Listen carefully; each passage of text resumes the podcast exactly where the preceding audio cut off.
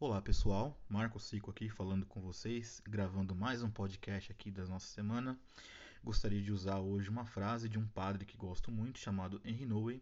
Já fiz comentários a respeito dele em outros podcasts e hoje quero usar uma frase que li num texto dele para que a gente possa fundamentar a nossa conversa essa semana. Então vamos lá, abrindo aspas. Uma boa maneira para fazer-se amigo da dor é fazê-la sair do isolamento e compartilhá-la com alguém que a possa acolher Fecha aspas. Muito bem. A primeira questão que nós vamos tratar aqui é essa frase do Henry Nouwen dizendo o seguinte: fazer-se amigo da dor.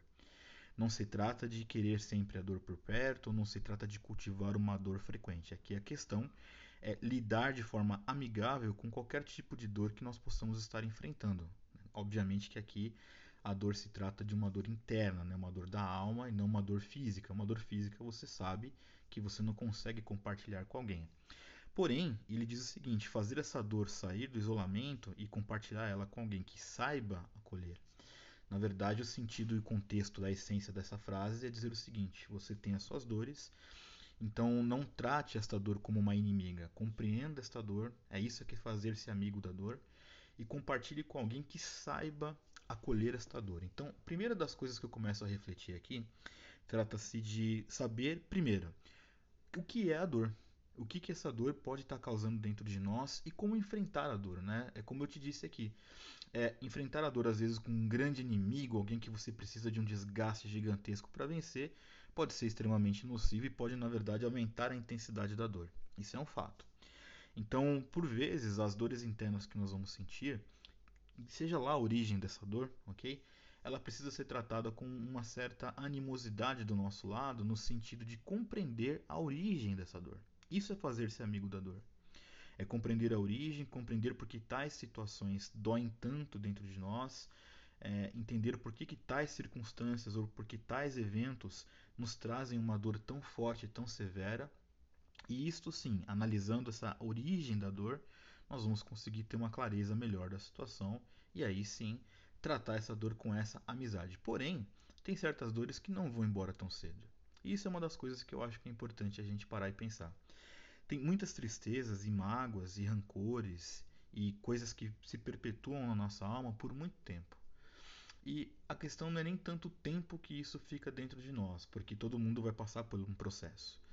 Acho que a questão mesmo é, é, o quanto nós que fazemos isso ser perpetuado dentro de nós. É por isso a importância de se fazer amigo da dor. E também o Henry coloca essa questão de encontrar alguém que possa acolher esta dor.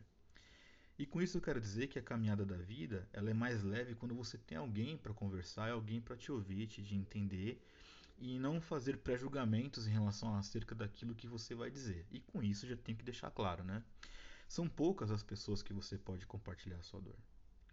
E para nós deve haver realmente uma reflexão muito profunda em saber com quem pode ser dito, para quem você pode abrir seu coração sem nenhum medo de julgamento, alguém que vai acolher a sua dor, que vai te entender e que vai às vezes até dizer verdades que sejam necessárias para você, mas com uma dose muito grande de compaixão, de amizade, de misericórdia e com a intenção clara de querer ajudar você a enfrentar essa dor. Então, quando eu falo de dor, esse tipo de dor que nós estamos tratando aqui, essas dores na alma, né? Eu quero dizer para vocês que eu compreendo isso.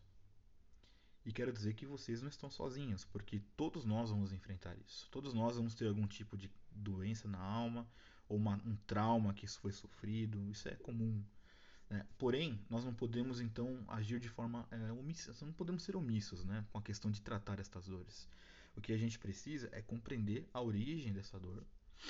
E compreender vai requerer realmente de nós um bom exercício que tem a ver muito com a honestidade que nós temos conosco no sentido de, olha, o que, que realmente me motiva para ter esse tipo de rancor, o que é que está por detrás desta mágoa, ou por que, que eu tenho medo, por que, que eu tenho tanta tristeza. Isso é ser honesto consigo.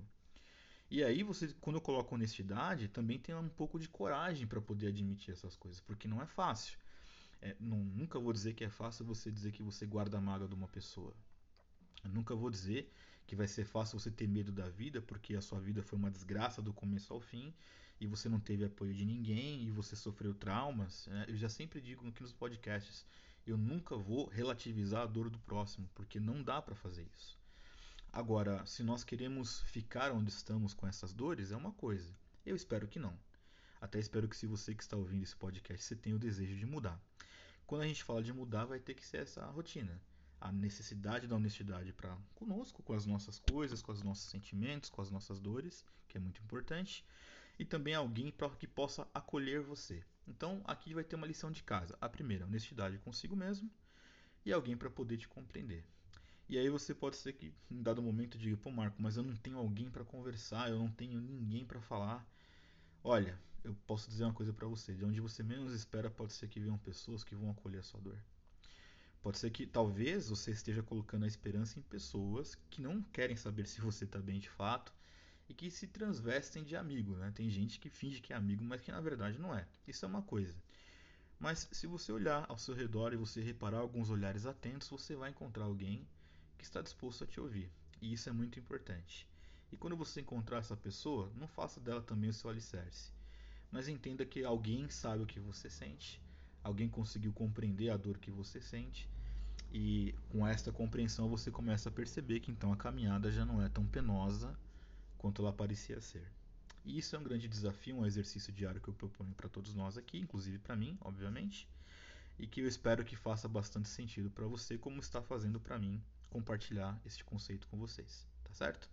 Vejo vocês então na próxima semana. Um grande abraço e até a próxima.